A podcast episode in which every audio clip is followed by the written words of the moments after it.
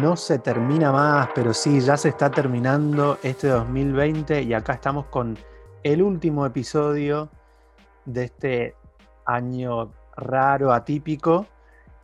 Eh, mi nombre es Sebastián Oviedo y estoy junto a mi queridísimo socio y hermano de mi vida. Ah, yo tengo que hablar, yo, ese soy yo. Ese sos vos, si no, te identificás, si no te identificás. Fabricio Gallardo.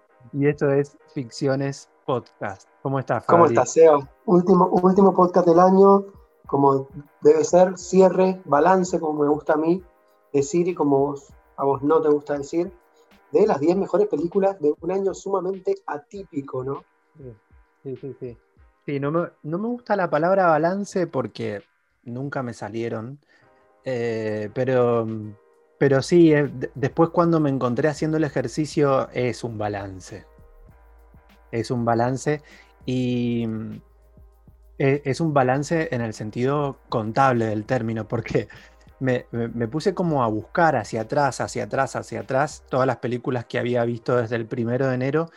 Me encontré con que, no, sé, para mí este año ha durado tres años más o menos. Eh, y fue, además de raro, fue como también un poco difícil. Y contrario a lo que, eh, y acá ya estoy hablando de mi experiencia personal con este ranking de 10 películas del año, contrario a, lo que, a lo que me ha pasado años anteriores, eh, me encontré con que de eh, estas 10 películas las vi ya hace tiempo, incluso hay algunas de las que como que no me acordaba tanto, o sea, no sé qué tanto puedo hablar de esas películas hoy, eh, pero no hay ninguna película reciente, que eso sí nos ha pasado años anteriores porque normalmente la temporada alta de películas empieza en agosto más o menos. La eh, temporada de premios que se le, llama las películas que finalmente van a entrar en las nominaciones de, los premios principales, entre comillas, los Oscars, sí. Eh, en febrero. Además, también coincide con que pasan unos dos o tres meses después de Cannes, entonces ahí empiezan a llegar a otros festivales esos mismos títulos y a otros circuitos y ahí es cuando las empezamos a ver. Bueno, eso creo que a ninguno de los dos nos ha pasado este año. Hay otra gente que ha tenido mayor acceso a algunos otros no Tanto, no, te, no, te, no te creas, ¿por qué? ¿Acceso a qué? Y no sé, hay algunas otras películas. Después, si querés, cuando, cuando terminemos el ranking, eh, yo tengo ahí un par de títulos pendientes que me hubiese gustado ver, que sé que me van a gustar, que sé que entrarían en mi listado y que conozco solamente dos o tres argentinos que ya han visto esos títulos. Ah, Pero porque tienen acceso a, festivales o a otros lineups, pero que no, han tenido todavía estreno oficial esas películas. Pero son pocos ¿eh? los casos, me parece. Son muy pocos. Sí, sí, sí, son muy pocos. A mí lo que me, parece que este año lo que se ha dado, y, escuchando a algunos críticos y leyendo a algunos críticos argentinos de diarios importantes de acá de Argentina, eh, escuchaba como que es un año donde no ha habido cine, donde no se ha visto nada, donde no se debería haber hecho eh, un top 10 de, o un top 20 o la lista de los mejores del año porque no se ha visto cine. Y en parte es cierto, en parte es cierto que se ha visto mucho menos, y mucho menos cine en el, formato de cine que nosotros estamos, o de la forma que estamos acostumbrados a ver cine, que es el cine en sala, o, como nos gustaría. Pero también hay una cuestión que es, la, que es lo que ha pasado este año y que creo que es algo que aquí llegado para quedarse, con las plataformas de streaming, etcétera, que es la democratización del cine. O sea, antes era como que, bueno, sí, habían dos o tres críticos en Argentina porque estamos en el culo del mundo, pero también eh, eh, europeos muchos más, pero tres o cuatro críticos que viajaban a los principales festivales del mundo, llámese Cannes, Venecia, Berlín, veían los, los, los, títulos de los cuales se iba a hablar en el año y escribían. Y hoy por hoy esos títulos, al no haber estado Cannes, al ver, bueno, Berlín estuvo medio raro y ahora va a estar, va a estar como es eh, online, o sea, digital. Eh, Venecia también estuvo, o sea, estuvo digital, los distribuidores no sacaron los, los títulos porque querían que se vieran en formato tradicional. Es cierto que ha habido menos, pero es cierto que lo que se ha visto lo ha visto todo el mundo. Y eso me parece que es una democratización que a nosotros, que somos independientes por muchísimas, muchísimas columnas, a nosotros nos ha favorecido mucho. Sí, sí, sí, sí, totalmente, totalmente de acuerdo. Y además también me parece que eh, esta tendencia a democratizar el cine, como vos estabas diciendo, era inevitable. Lo único que hizo la pandemia fue acelerar ese, ese cambio que ya veíamos en el horizonte, eh, como que en el 2020 nos cayó encima junto con la pandemia. Pero e, era inevitable que, iba a llegar esa época de, democratización porque de alguna manera las, las grandes distribuidoras y productoras como que ya estaban armando sus propios circuitos para Em, para, distribuir su cine, entonces eh, iba a llegar, yo creo que esto iba a llegar y, creo que ya lo hemos comentado en micrófono, pero em, de alguna manera la sala de cine se va a ver, en, en, el mediano plazo, se va a ver un poco beneficiada una vez que las grandes cadenas eh, ya tengan sus circuitos de streaming totalmente instalados para sus producciones y le dejen lugar a eh, otros títulos más chiquitos que por ahí... Esperemos, esperemos que sea así. Eh, igual yo lo que me refería era otra cosa. Está bien lo que decís, comparto, me parece que va a pasar eso y espero que las cadenas de cine lo que hacen sean adaptarse. Entonces, bueno, en vez de haber, no sé, 20 salas con Wonder Woman, que hayan cuatro o cinco y el resto sean para películas más chicas, que eso es a donde apuntas vos, por lo que vos estabas diciendo, si mal no te he entendido. lo que yo decía, además de eso, es que, por ejemplo, había muchos títulos, como me, acuerdo, no sé, Retratos de una mujer en, llamas el año pasado, que yo la quería ver, y que esa película se demoró porque la distribuidora en cine estaba diciendo que para una fecha, que para otra fecha, que para otra fecha, al final la aplazaron tanto que les llegó la pandemia, no se pudo ver en cine, que ahora eso eh, no, va a pasar o porque o va a ir al cine con este proceso, que, ese procedimiento que vos decís que que es probable que se dé, o directamente la va a comprar a alguna plataforma de streaming. Eh, se me viene a la cabeza una película ahora que es eh, Una noche en Miami, eh, la película dirigida por Regina King, que se vio en uno de estos festivales online, que ahora ya el 15 de enero está disponible en Amazon.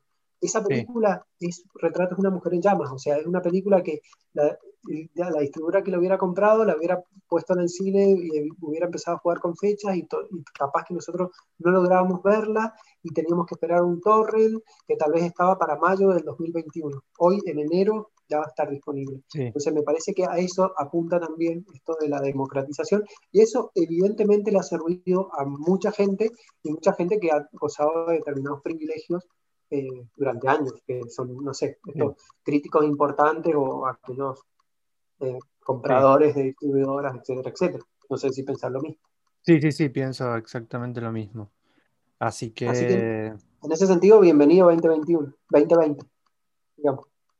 Sí, sí, sí, totalmente, sí, porque fue un año bastante raro, atípico, complicado, pero eh, hay que, me, parece que mal que mal nos hemos ido adaptando y acomodando a esta nueva realidad y, estamos aprendiendo a sacar provecho de, todos estos cambios. Bueno, y este en cuanto, exacto, exacto.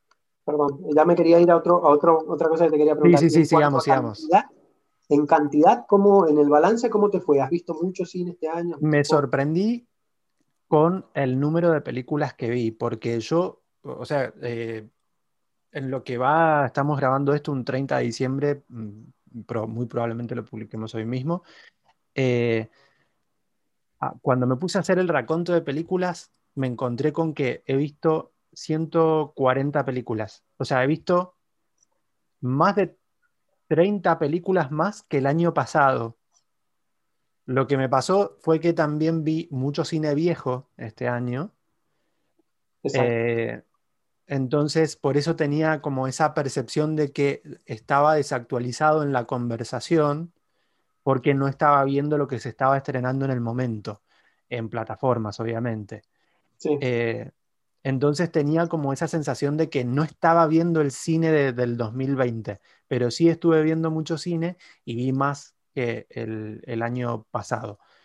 Mm, tengo mal hecha la cuenta porque he visto algunas cosas más, pero eh, más o menos ese es el, ese es el promedio. Este, Así que sí, no vi todo lo que tenía previsto ver, no vi tanto como me hubiese gustado, eh, porque también algo que nos pasó en la pandemia fue que nos encontramos trabajando en nuestros otros trabajos más tiempo de lo normal, pero eh, sí, sí en cantidad vi más títulos que el año pasado, sí. Sí, a mí me pasó lo mismo.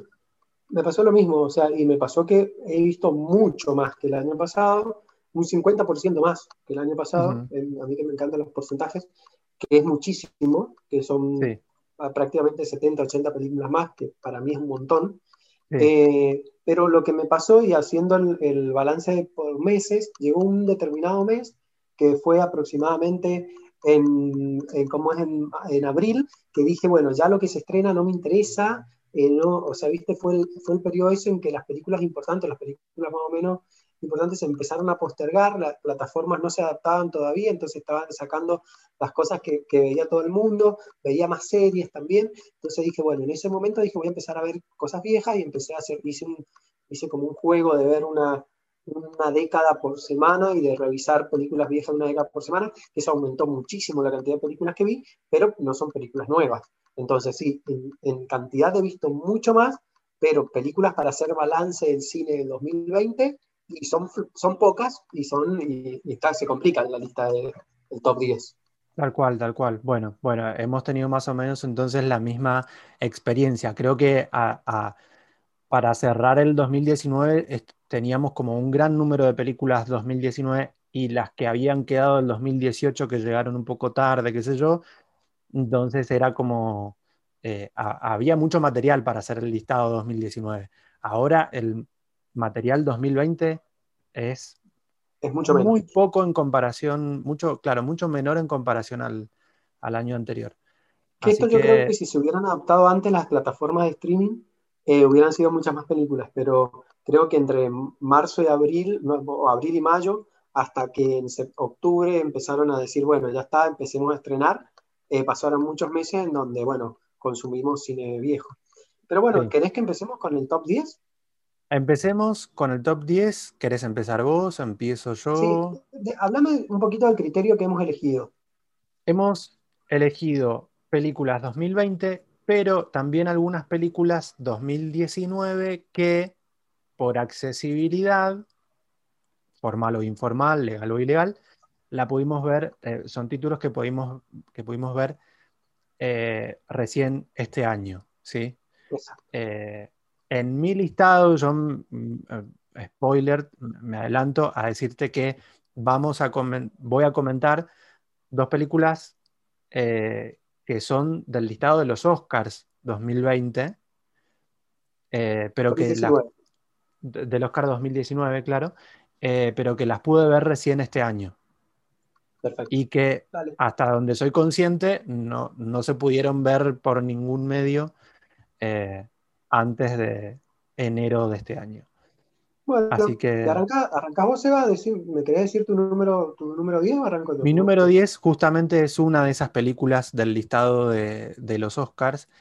Em, estoy hablando de A Beautiful Day in the Neighborhood, una película de Marielle Heller, eh, directora también de otra película eh, temporada del Oscar de años anteriores, que es Can You Ever Forgive Me? En esta película, A Beautiful Day in the Neighborhood, eh, está protagonizada por eh, Tom Hanks y Matthew Rice. Eh, y es una película que a mí me gustó muchísimo. Es una de las. Está ahí entre las últimas que vi de la temporada de Oscars. Y, como que no tenía grandes. también me gustó. A ver, Tom Hanks para mí es una personalidad muy importante, o sea, yo siempre, creo que varias veces he dicho esto de que me, como que me terminé de enamorar del cine, del cine cuando era muy chiquito viendo Forrest Gump, que la veía una y otra vez. Eh, entonces para mí es como alguien que, me simboliza muchísimo, digamos. Eh, y, me puede, me, me, puede mucho todo lo que, todo lo que hace eh, Tom Hanks. Entonces, eh, no, no, tenía altas expectativas y cuando la vi, como que, no sé, me sensibilicé muchísimo, también me pareció hermosa la, historia que estaba contando eh, y no, no quería dejarla fuera de, del 2020. Pero es una película 2019. Perfecto. Así que no sé si vos la pudiste ver. Sí.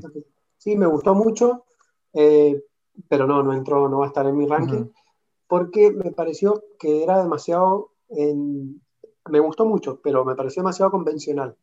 O sea, como que... Sí, sí, sí, eso sí, sin duda, sí. Es como, entonces dije, mm, no, ya no. Sí, no, va a estar en mi ranking, pero, no, es verdad que... Es verdad que es como una peli, es una peli un poquito eh, vieja escuela, me parece, sí. Sí, y sin embargo la directora me encanta, bueno, que la hemos podido ver eh, actuar en, la, en Gambito de Dama como la madre adoptiva del personaje de Anna Taylor-Joy, eh, y es una directora que, que, tiene muchas ideas, y que en Can You Ever Forgive Me a mí me encantó, y su ópera prima también es, buenísima y es bastante arriesgada, y esta tal vez es su película más clásica. Y por eso, bueno, también no la, no la metí. Bien. ¿Tu puesto número 10?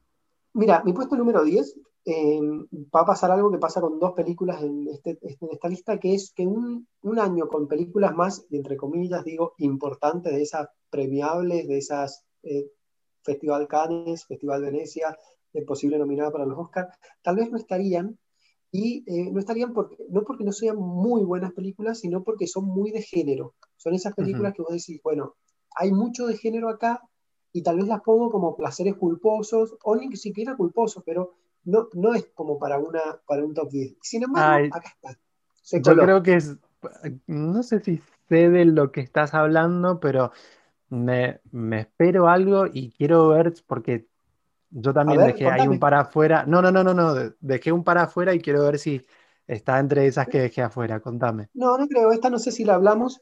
Eh, se llama Alone, como sola, en, inglés. ¿La viste? No sé si la viste. No, no, no, no, no. Es una película del 2020, está, está dirigida por un tal John Hyams. Eh, eh, son dos protagonistas prácticamente, ninguno de los dos es muy conocido. Pero es una película que me mantuvo tenso desde el principio hasta el final. Hace algo que es como mezcla, que ya hemos visto como terror o suspenso en ruta, eh, mezclado con una road movie de una mujer que se encuentra sola en la ruta y es perseguida por un hombre. Ah, en principio estaría, es bastante convencional, pero sin embargo la película tiene muchísimas ideas, es muy adictiva, o sea, dura un minuto 38, lo que tiene que durar esta película, y eh, durante, desde el principio, desde el, eh, tiene esas, son esas películas que tienen una escena pre-créditos en donde te muestra con una acción te define un personaje y a partir de ahí la película no para de, eh, de crecer. Y, bueno, a mí me gustó muchísimo. No sé si hubiera estado otro año, porque 10 películas es como hay que entrar, pero es una película que recomendaría ver si uno quiere pasar un muy buen rato. Es muy divertida y es una muy buena película con muchas ideas. Así que Alone es mi número 10. La tenía, creo, en el radar, pero no me esperaba encontrarla y no, definitivamente no la hemos comentado eh, antes. Eh, mi puesto, en mi puesto número 9, ah. sí, perdón. Ah, no, pensé que iba yo de nuevo con el 9. Ah, dale, dale, dale, seguí, vos, seguí vos, dale. El jueguito, bueno, el jueguito es este, bueno, sigo con el, con el 9 y después vos metes 9 y 8. Esta película estoy seguro que no la has visto porque es como hace muy poco que se estrenó en el Torrent Amigo. Es una de las pelis de temporada. Es una de las pelis que va a estar en, los Oscars como, película extranjera. Y es una película del eh, danés eh, Thomas, Vinten, eh, Thomas Vinterberg. No sé si lo estoy diciendo bien. Sí, Thomas sí. que es Another Round o Drunk, como, como, Ay, sí la, de, la de Matt Mikkelsen. La de Matt Mikkelsen, que la vi hace dos o tres días y es la película más nueva que tengo en el listado y tal vez una de las únicas nuevas. Y la verdad que me encantó, me gustó mucho, no solo, a ver, ya habíamos visto a, Thomas Vinterberg dirigir a Matt Mikkelsen en The Hound, esa película en la cual él, era un profesor que estaba acusado de, abuso y que tenía una mirada muy particular sobre el abuso, y acá lo vuelve a hacer eh, dirigiendo a Max y a un grupo de tres amigos de 40, 50 años que eh, empiezan a tener una relación bastante eh, rara con la bebida y el alcohol. Lo que hace bien la película, y sin ánimo de spoilear ni mucho menos, es de nuevo cómo pone la mirada y cómo eh, logra que vos te sientas involucrado sin bajar línea en ningún momento, o, casi en ningún momento bajar línea. Y cuando vos pensás que va a ir por un lado, te dice para parar, ¿dónde te está haciendo? Eh, acá estamos mostrándote esto otro. Eh, es muy buena peli. va a estar en la temporada, la vamos a hablar tal vez dentro de poco, pero para mí es mi puesto número uno. Bueno, es una de las está en, mi listadito de títulos, mira, de, mm, porque yo después quiero mencionar como unos títulos extras. Eh, yo tengo, que, quiero hablar de las decepciones del año, pero también de las cosas que me quedaron pendientes, y esa es una de las que me quedaron pendientes. Porque sé que estaba por ahí, pero, pero bueno, no, no, sabía que ya incluso que estaban con subtítulos y todo. Sí, sí, sí. Eh, nueve? Mi 9 es una película que, comentamos en el podcast, que eh, yo te la recomendé, que fue una película que estuvo, eh, iba a tener un estreno en salas, no en cualquier sala, iba a tener estreno en sala independiente, pero tenía distribución acá en Argentina. Se estrenó finalmente en la plataforma Movie. Eh, y, y, es lo que acabas de describir sobre Another Round, algunas cosas se aplican también a, esta película. Yo me puse también a hacer el ejercicio de qué dije en su momento sobre esta película y creo que no le hice justicia. Y es, y como me pasa con casi todas las películas de mi listado, cuando me, cuando me pongo a revisar eh, el año y me pongo a evaluar las películas, definitivamente si quiero volver a ver las películas del 2020 son estas 10 que vería. Eh, entonces esta es una que entra muy cómoda en el puesto número 9 y es Bimpol, la rusa eh, también conocida como Dilda. Eh, y es esta película mm, dirigida por un pibe de apenas 27 años, que ahora te voy a decir el, el nombre, ah, Kantemir Balagov, me lo había estudiado el, nombre. Em, esta película de Kantemir Balagov que está como también próximo a convertirse en el, en el nuevo infante, infante terrible de, de Cannes. Este, y es una película a la que después de verla me encontré varias veces leyendo sobre la película o leyendo otras cosas que, a las que, eh, o sea, que hacían referencia a la película y, tiene, y me di cuenta que tiene un final tan largo y que te vas como, eh, como vas recordando cosas y sintiendo cosas nuevas de, ese residual que te deja la película, que, que me parece que sí es como que me marca un poco el año. Por eso te digo que si tengo que volver a ver las 10 películas del 2020, sin dudas esta es una de las que eh, volvería a ver, porque, porque me gustó mucho, a, pesar de, ser un poco bajonera, me, gustó bastante y es una de las películas que también eh, recomiendo. Así que ese es mi puesto número 9. ¿Y el, el 8? Y mi puesto número 8 es otra película que también hemos comentado en, podcast, que eh, es de Josephine Decker, eh, y también hablamos mucho de su protagonista, Elizabeth Moss, y es Shirley. Otra película con la que me pasó lo mismo. Muchas eh, sorpresas. Me, me, puse a revisar qué había dicho sobre la película y dije, no, o, estoy desafilado o no sé por qué no le hago justicia a las películas, pero eh, es, otra de estas películas como que la revisas con el tiempo y te encontrás muchas cosas nuevas. Y eh, es una de estas eh, autoras que, más allá de que, yo sé que me, van a tildar de blasfemo si me escuchan, pero más allá de que la veas en la pantalla de tu casa, sabes que estás viendo cine y que la persona que hizo esta película como que creó un ambiente de cine, que estuvo haciendo cine y que es como cine, podría decir, puro y duro. Entonces, eh, eso me gustó mucho, pero eh, si quieren saber un poco más sobre la película, los invitamos a que vayan al podcast en el que la comentamos. Perfecto, es una sorpresa que esté porque nunca me imaginé que, que iba a estar en tu listado. La película, mi número 8, también la comentamos, en el podcast es The Assistant, la película en la cual Julia Garner interpreta a una secretaria de un ausente o hipotético o algo. Se me fue el nombre. Harvey, Weinstein. Harvey Weinstein. Eh, una película que estuvo en Sundance, que se, se rumoreaba de que iba a llegar a, a estar nominada ella como mejor actriz eh, que tienen eh, unas ideas muy, muy, muy, muy interesantes y que va a ser un estreno del año que viene, se vio eh, pirateada, y va a ser un estreno el mes que viene en Amazon, así que ahí les dejamos el podcast y vayan a verla. Ese es mi puesto número 8. Yo creo que va a estar esta película en tu listado, así que vamos a dejarlo con puntitos suspensivos. Y te cuento mi número 7.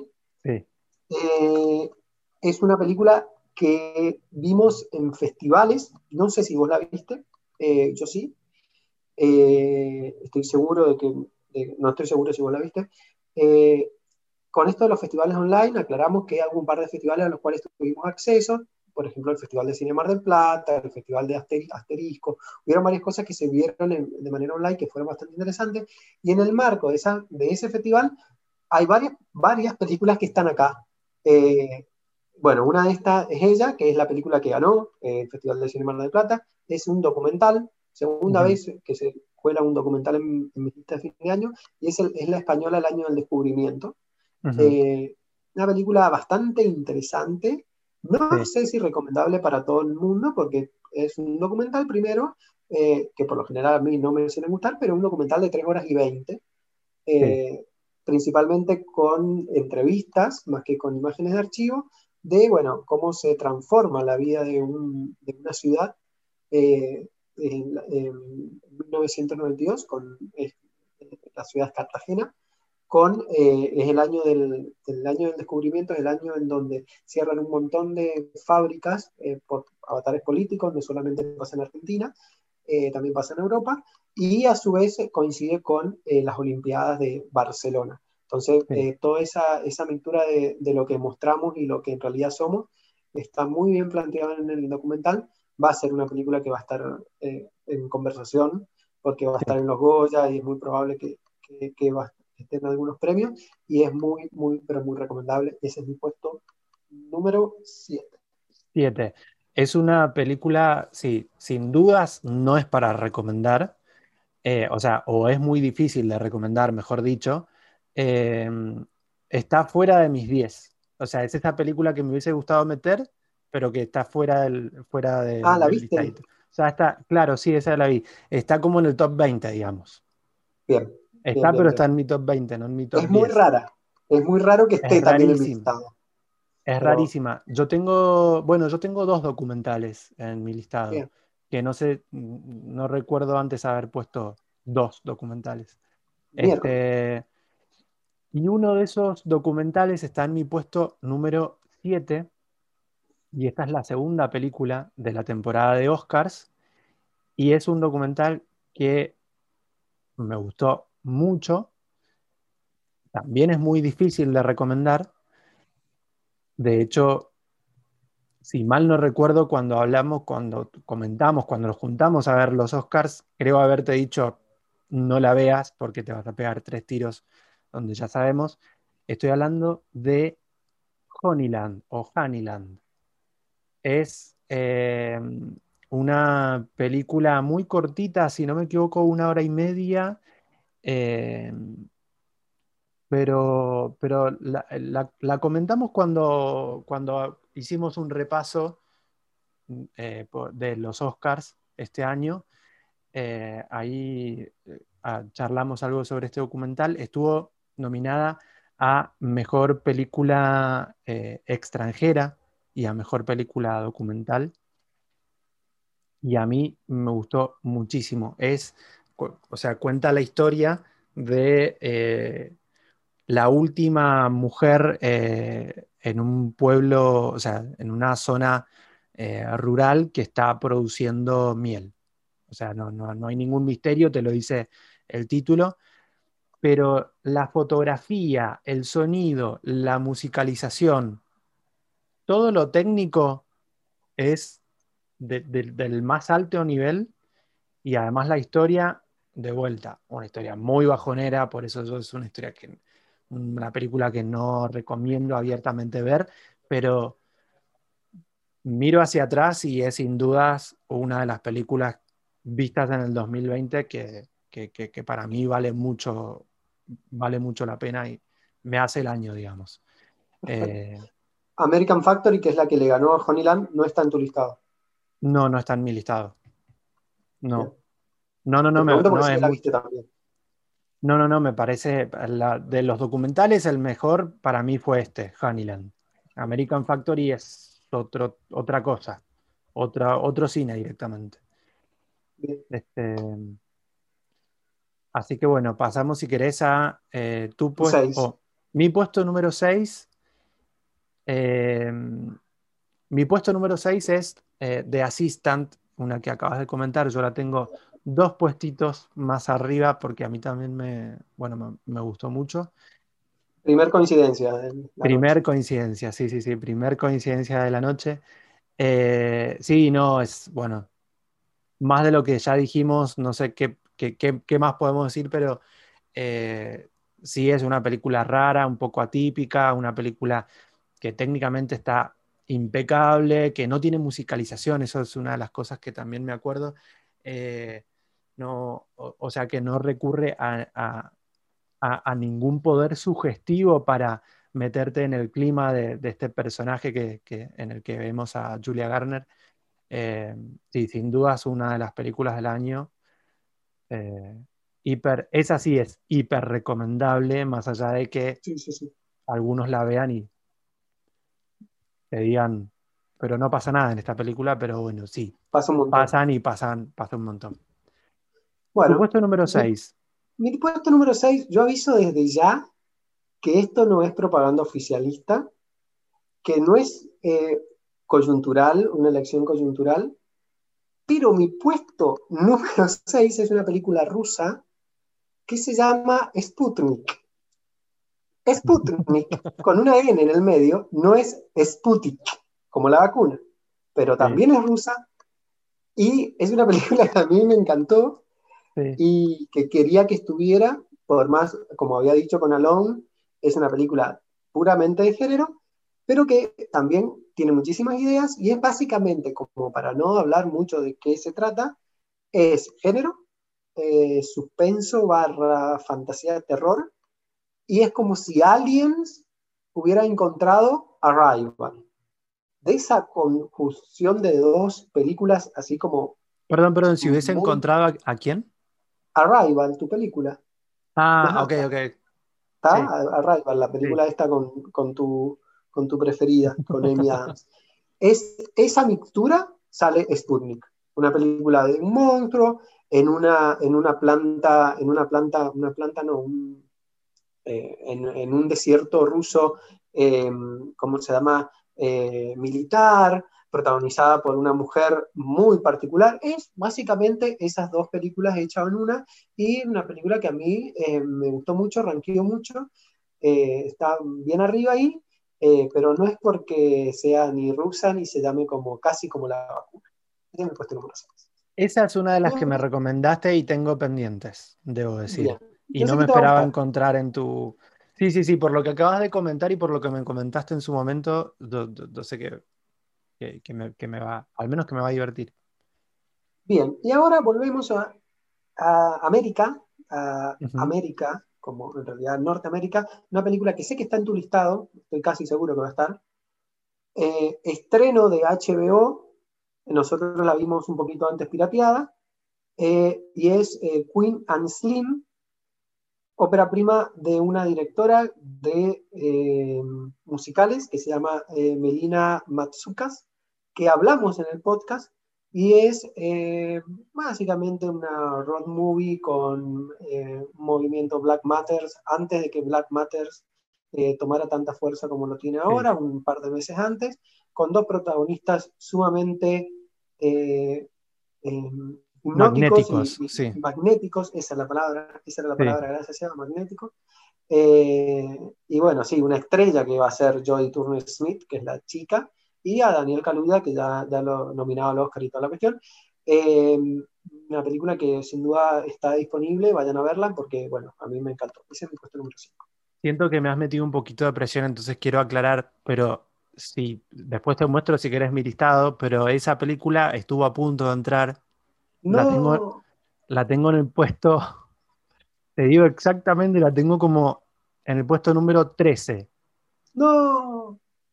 Pero, pero me costó, es una de las que me costó, de, o sea, y te digo el, en, qué en qué posición quedó en el ranking porque me, todas las que están debajo del 10, que no son muchas tampoco, o sea, no hago un top 20, pero me, me costó mucho dejarlas afuera. Y esa es una de las que me costó, me costó bastante dejarla. Bueno, pero sí... no, no, va a haber una segunda coincidencia ahí. Bueno, pero la dejaste en el número 12, 13 y ¿qué pusiste en el 5? En el puesto número 5 es una película que yo creo que no va a estar en tu listado, que hemos comentado. ¿Tenet? No, no va a estar Tenet. Esa, está en otro listado. Ah, bien, bien, dale. Em, no, no, no, esta película la hemos comentado, hablamos largo y tendido y yo creo que si te invito a que hablemos nuevamente largo y tendido sobre esta película, sé que hay material, pero sé que tal vez me dejas plantado y no, no, no vas a la cita. Pero estoy hablando de I'm Thinking of Ending Things, la película de Charlie Kaufman, estrenada por allá por agosto, si no me equivoco, eh, y protagonizada por eh, Jessie, la magnífica Jessie Buckley. Eh, era una película que yo ya de entrada sabía que iba a estar en mi listado y acá está en el puesto número 5. No me quiero extender más. Pero yo me, de, corregime, no está en tu listado. Claro, me, hiciste la misma jugada, me retrucaste con, lo que pasó con Queen Slim, que pasó con Pienso en el final, una película que quedó un poquito ahí más abajo eh, y que podría haber estado, porque a mí también me gustó mucho, pero bueno, no muestra en el listado. ¿Y en el 4?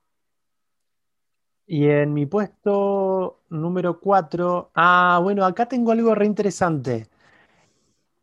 La, la, los próximos tres títulos que tengo para comentar, es decir, del puesto número 4 al puesto número 2, son tres películas que vimos en el Festival de Mar del Plata.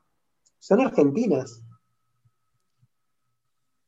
Eh, puesto número 4 es una película que yo no sé, o sea, me estoy como sorprendiendo incluso en este momento.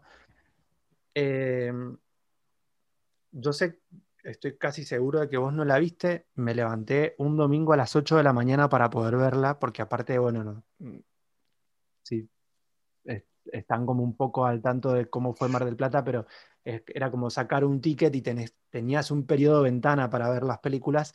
Bueno, a mí se me estaba por vencer el periodo de ventana, eh, era una de las películas que yo no quería dejar pasar, pero no sabía bien por qué. Eh, y es el eh, segundo documental que está en mi listado. Está dirigido por eh, María Álvarez y estoy hablando de El tiempo perdido. El tiempo perdido es una película de una hora cuarenta que básicamente lo que hace es filmar a un grupo de, mm, serán unas entre 10 y 15 personas de la tercera edad que se juntaban religiosamente todas las semanas eh, en un café en Buenos Aires a leer y a releer una y otra vez un libro de Proust que se llama En busca del tiempo perdido. Pero la forma en la que están como perfilados, porque eh, esto ya eh, no son actores, son lectores participando en un documental, pero la forma en la que están perfilados estos personajes reales, porque es un documental, a través de la lectura en un documental en blanco y negro, y, cómo, y qué podés ver de esas personas a través de, esta actividad que es la lectura, es, a mí me resultó divertidísima. Yo pensé que era, era una película que, como te digo, domingo 8 de la mañana, últimos días del festival. Cuando yo me senté a verlo, dije, y esta tal vez es una de las películas que dejé colgada, que dejé a la mitad, porque... Pero, pero no, la verdad que me, mantuvo ahí como, como prendido a la pantalla y, me sorprendió mucho y me entretuvo muchísimo. Si yo te la tengo que recomendar, mm, no, no puedo hacerlo, porque sé que te vas a embolar o que te vas a aburrir o que... No, no, no, no, me... no, no, no quiero, no quiero prejuzgarte, pero. O tal vez te, resulta buenísima, pero aburrida, no sé. Eh, pero no, como que no me animo tampoco a, así a recomendártela y a decirte tenés que verla porque rara, yo, muy yo la quiero ver. Yo la quiero ver. María Álvarez también estuvo hace un par de años en conversación, eh, también no sé si fue el Festival de Cine Mar del Plata o la FICI, con su ópera prima que se llama Las Cinéfilas, que hacía algo parecido, un ejercicio parecido, pero en vez de, una eran, eran mujeres, eran todas mujeres que iban religiosamente al cine eh, a ver ciclos de cine y el mal. También la tengo pendiente y también la quiero ver, así que me llama la atención que esté en tu puesto número 4, la quiero ver y, me has motivado a buscarla. Sí. No sé si será muy fácil de encontrar. O sea, seguramente hay que ver si no está en Cinear o en Vimeo, eh, esa película no se encuentra. Esperemos que llegue a la plataforma nacional, a Cinear. Eh, yo honestamente no, la he buscado. Es más, te digo, creo que si la encuentro la puedo volver a ver tranquilamente. O sea, la vemos me gustaría, me gustaría volver a verla.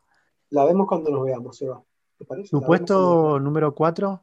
Mi puesto número 4 es otra película reciente, la segunda película reciente, película que vos me vas a envidiar bastante, que la haya visto, porque seguro que está en tu listadito ese que has hecho con las películas que no has podido ver. Es la película que debería tener el ganador del Oscar a Mejor Actor y a Mejor Actor de reparto. ¿Cuál estás es diciendo? Songs of Metal, El Sonido del Metal, película que está disponible hace un poquito más de un mes, o un poquito menos de un mes, en Amazon Prime. Amazon.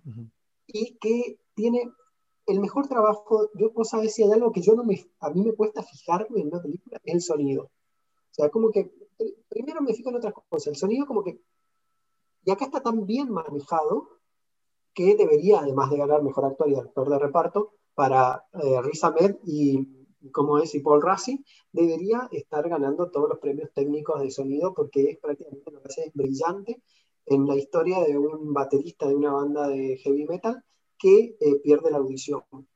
La película es una sencillez, pero de una, de una, a ver, y son esas películas que, que, que no encontrás palabras para decir por qué está bien, porque está tan bien que nada de lo que digas le va a hacer justicia.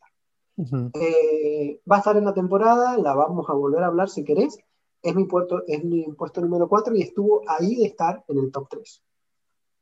Mira vos, es la primera es el primer título, yo eh, después te lo voy a mostrar para que no pienses que estoy chamullando, pero es el primer título en mi listado de las que me, de las que me quedaron pendientes.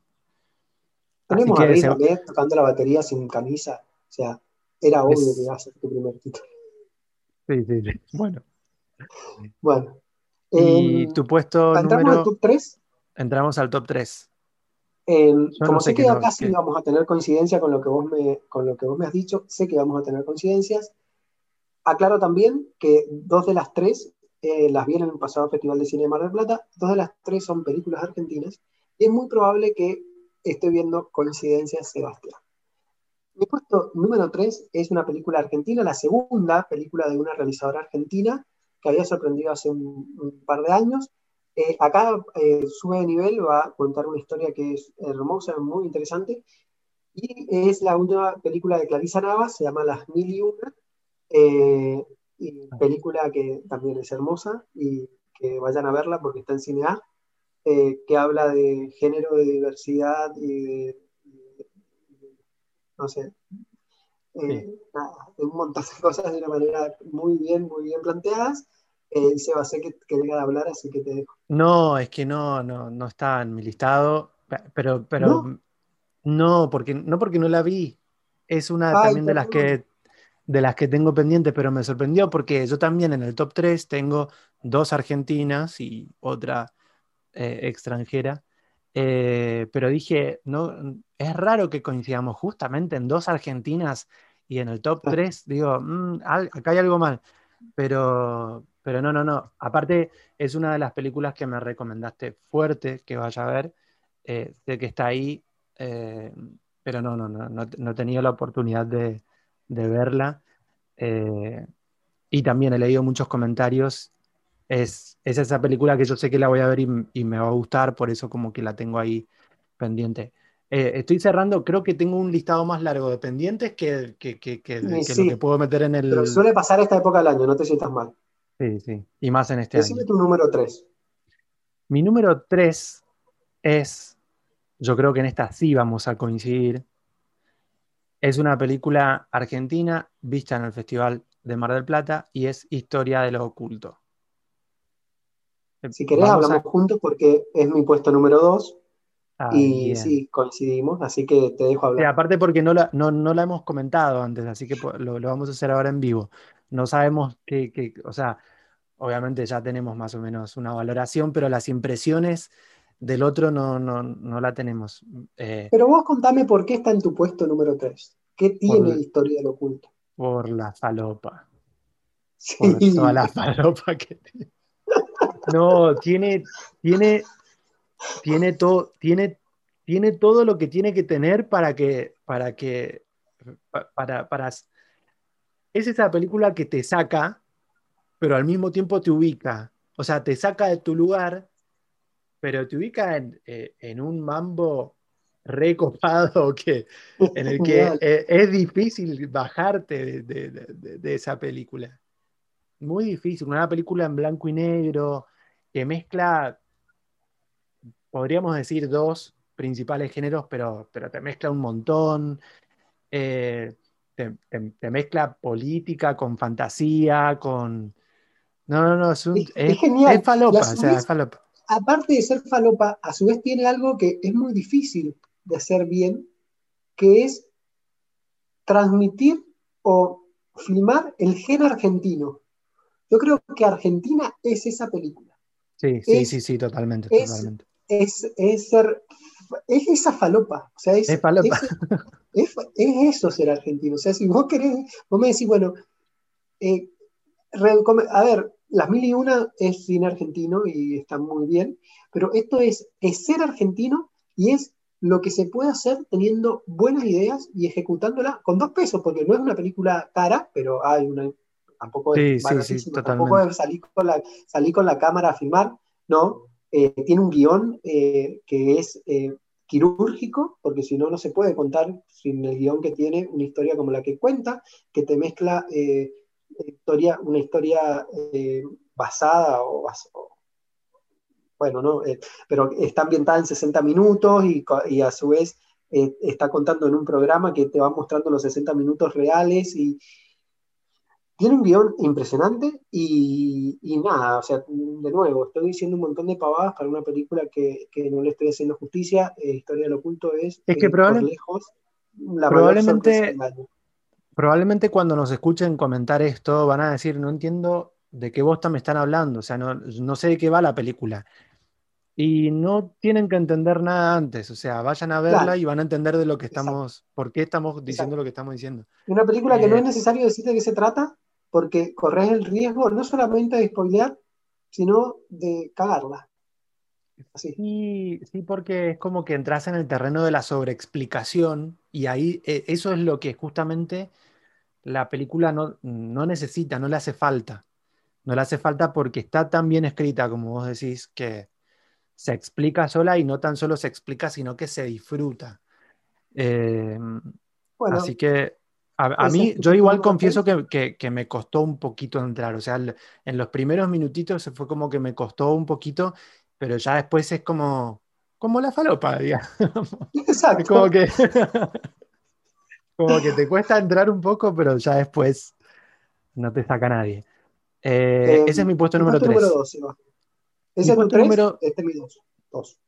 Mi puesto número 2 eh, es tal vez como, yo sé que no, bueno, no sé, honestamente, yo creo que ya no, la voy a encontrar en tu listado a esta altura, eh, pero es también la película, una de las películas que, pero que estuvo fuera de competencia en Mar del Plata, eh, de Paula Hernández, estoy hablando de Las Siamesas, una película que a mí me encantó y que sé que a vos también te gustó, eh, pero, pero bueno, de Paula Hernández, para que tengan un poquito de background, es la directora responsable de Los Sonámbulos, que es la película argentina elegida para representar a, eh, a nuestro país en los próximos premios Oscar porque es una, si bien es una película del año pasado, que nosotros la vimos en Mar del Plata del año pasado, eh, llegó a distribución norteamericana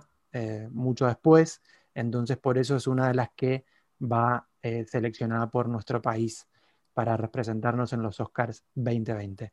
Pero no estamos hablando de los sonámbulos, estoy hablando de Las Mesas, que es esta película protagonizada por Rita Cortese y Valeria Lois. Eh, tremenda Valeria Lois en esa interpretación. Tremenda, tremenda, tremenda.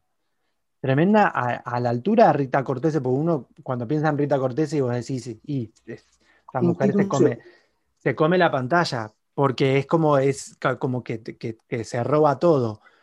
Pero está, Valeria Lois está muy a la altura, muy bien junto con Rita Cortese en esta relación sumamente común, me atrevo a decir. Y enferma. Y, al mismo tiempo enferma, entre madre e hija.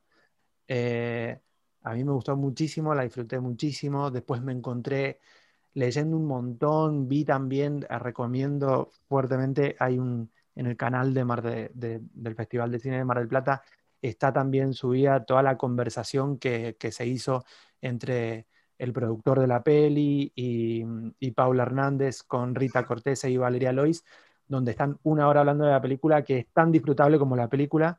Eh, así que también recomiendo que, vayan a, escucharlos. Ese Sorpresa es mi número dos.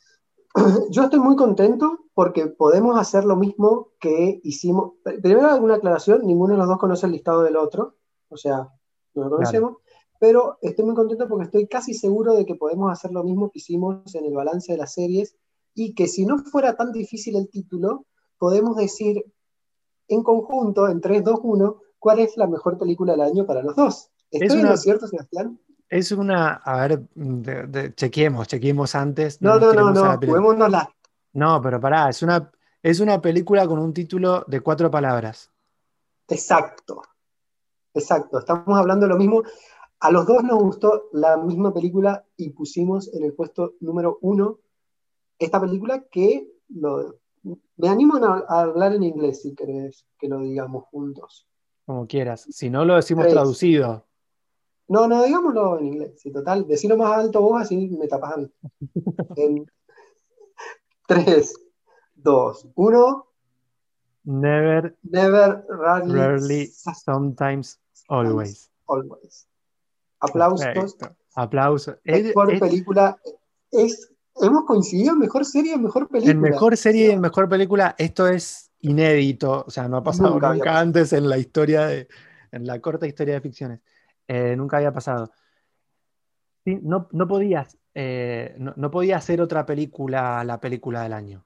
Tenía que y no podía ser otra película que estemos hablando justo en este momento de esta película, el día que en Argentina se ha aprobado la ley de la interrupción voluntaria del embarazo, eh, la o sea, la llamada aborto legal, eh, y una película que es la síntesis o es la película que tenés que mandar a ver a alguien que dice que está indeciso o que no sabe por qué el aborto debería ser eh, legal y, gratuito, ¿no? O Eh, incluso, o incluso yo también me animo a decir que eso es, es la, la película que tienen que ver esas personas que están en contra. De, yo sí, sí, me animo, porque es lo suficientemente movilizadora como para, eh, no sé si para hacerte cambiar de opinión, pero sí, en- sí para entender de qué está hablando esa otra persona con la que no coincidís o con la que no Exacto. compartís ideología, religión, experiencia social, lo que sea, cultura, lo que sea. Eh, es lo suficientemente movilizadora como para, para lograr eso, para lograr una...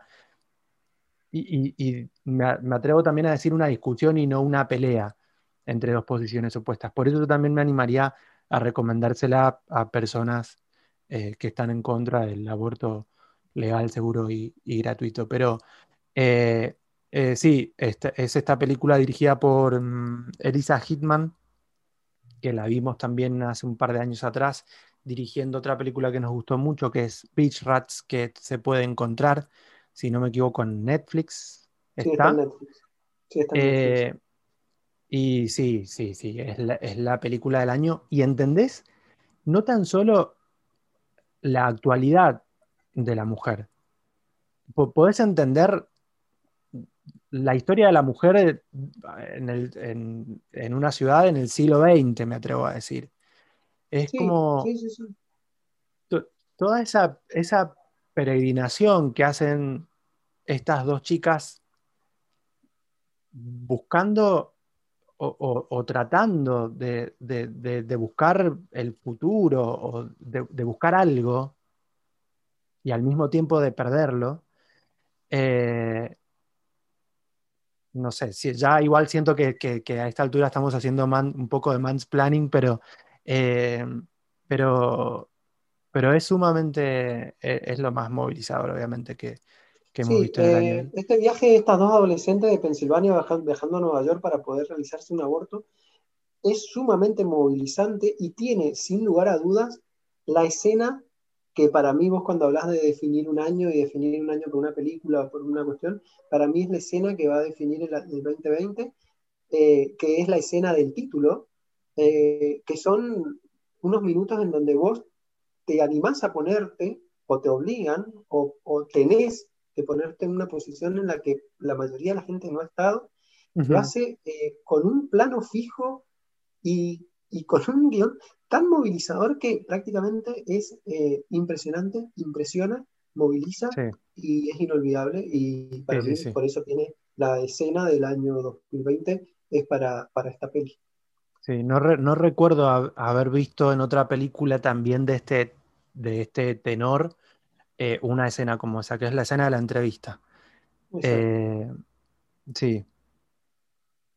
Es difícil ponerlo en estos términos, pero qué lindo que hayamos coincidido en, en- en esta película. O sea, es, es- es raro y hasta hasta un poco contradictorio eh, expresarlo así, pero, eh, pero sí, y habla no tan solo de este momento, habla, como te digo, de la historia, de la historia reciente de la mujer. Entonces, eh, sí, no, no, no podía, no podía ser de, de otra manera. Bueno, Seba, hemos coincidido, estamos felices, Sí, sí, contentos. sí, sí. ¿Querés contarme alguna otra que quedó ahí o querés hablarme de las desilusiones del año? ¿Cómo querés? Otra, ah, otras películas que quedaron ahí eh, Sí. son, eh, por ejemplo, bueno, Mujercitas, que técnicamente es del año pasado, o sea, no debería entrar en este listado, pero que tuvo estreno oficial eh, este año en Argentina. Después otra película que también comentamos ah, acá en el podcast, que es una película de Georgia que se llama And Then We Danced, eh, Queen and Slim. otra que tal, tal vez no es, no es para el ranking, pero que creo que nos divirtió mucho es Palm Springs. Eh, después está también eh, The Lighthouse, que también es una película del año pasado, que la vimos una vez que ya habíamos cerrado el año. Em, eh, a ver, me, estoy olvidando de... Eh, me estoy olvidando de un par. Swallow es otra película que también nos gustó a los dos. Y las que me quedaron pendientes, bueno, está Sound of Metal, obviamente. First Cow, que es de, una directora que, a mí no he visto todo, pero me gusta, lo, lo que he visto de ella me gusta mucho. Eh, Another Round también la tengo como entre las pendientes. Cajillionaire, que es esta, la nueva película de Miranda Julie con, eh, con eh, Evan Rachel Wood. Este, Undyne, que es la, última película de Christian Petzold. Em, Minari, Nomadland, que va a ser una de las películas también de la temporada de premios. pero esas no se consiguen. Minari no, Nomadland se consiguen. No, esas no, se consiguen, pero, pero sí, son, son esas que, quedan, quedan en el tintero. ¿Qué, vos, si yo te pregunto la decepción del año, rápido. La decepción del año son las películas en conversación. Las películas que han estado en conversación este año para mí han sido una decepción. That's, Cinco Blonde, Mank, Tenet, bueno, Tenet ni siquiera, no es una decepción. No, Tenet, claro, a, vos no llega de, claro. No, a mí no me, no, a mí no me gusta él, pero, pero, pero no me imaginaba algo tan malo. O sea, me imaginaba algo como Dunkirk, me imaginaba, pero no te rías porque es muy triste, porque yo pensaba aburrirme y no ver algo malo. Dunkirk es una película que yo no puedo decir que es una mala película, ya lo hemos hablado, pero es una película que a mí me aburrió muchísimo. Pero esto es malo, esto es malo, es malo con M de M de malo sea, es pésimo. Eh, bueno, Wonder Woman, que ya la vi, o sea, son, son las películas que han estado en la conversación, para mí son películas que me han decepcionado. Esas cuatro, sin duda. Bueno, a mí yo cuando terminé de ver Wonder Woman es como que dije, hice la gran Guido Casca y dije, está, está mal, pero no está tan mal. Es como que no me aburrí durante la película. Pero a medida que va pasando el tiempo, o sea, que, va que van pasando las horas, porque la vi hace. Para eso pon intratable, que tampoco te aburrís mientras lo ves, porque no, te aburrís. pero, pero yo no voy al cine a ver eso. Sí, sí, sí. Eh, y tiene un par de escenas, Sebastián, tiene un par de escenas que vos decís, ¿what? O sea, ¿qué pasó acá? ¿Alguien, ¿alguien le eh, es, Es una película, esto es todo lo que vamos a decir de la peli, pero eh, dura dos horas y media y la última media hora para mí está de más. O sea, está...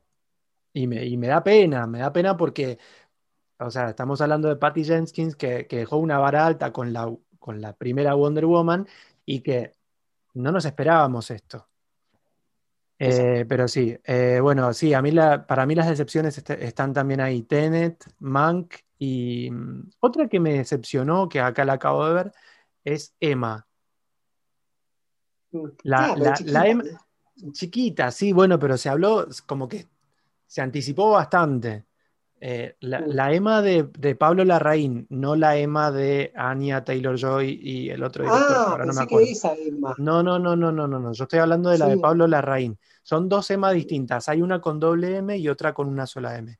La de Pablo, Larraín, para mí entró. Está subido un pony bueno, pero fue una película que se, anticipó, que se anticipó mucho. Y fue como, yo no, yo no me esperaba que no me gustase, por ejemplo. Y no tan solo no me gustó, sino que eso, me decepcionó. Eh, así que bueno. Eh, nos quedan, eh, con esto, como dijimos en el episodio anterior del de, el otro balance, el balance de series, esta es la apertura de la temporada de verano de ficciones. Vamos a hacer temporada, es como la temporada de Carlos Paz. Vamos a hacer temporada de verano, así que nos vamos a volver a encontrar, Fabri, pero nos vamos a volver a encontrar ya en el 2021. ¿sí? Y hablando de películas del 2021.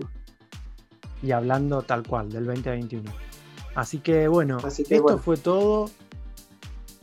Esperamos no, haberlos eh, decepcionado, pero aburrido. Pero creo que se van de acá con un buen listado con todo, con, llanto, con falopa, con todo.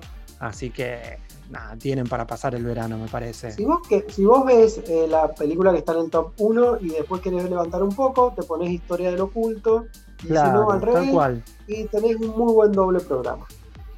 Exacto. Así te armamos la noche. Bueno, bueno Fabri, ha sido un placer como siempre. Hasta la próxima. Adiós 2020 y bienvenido 2021. Chau, chau. Chau, chau.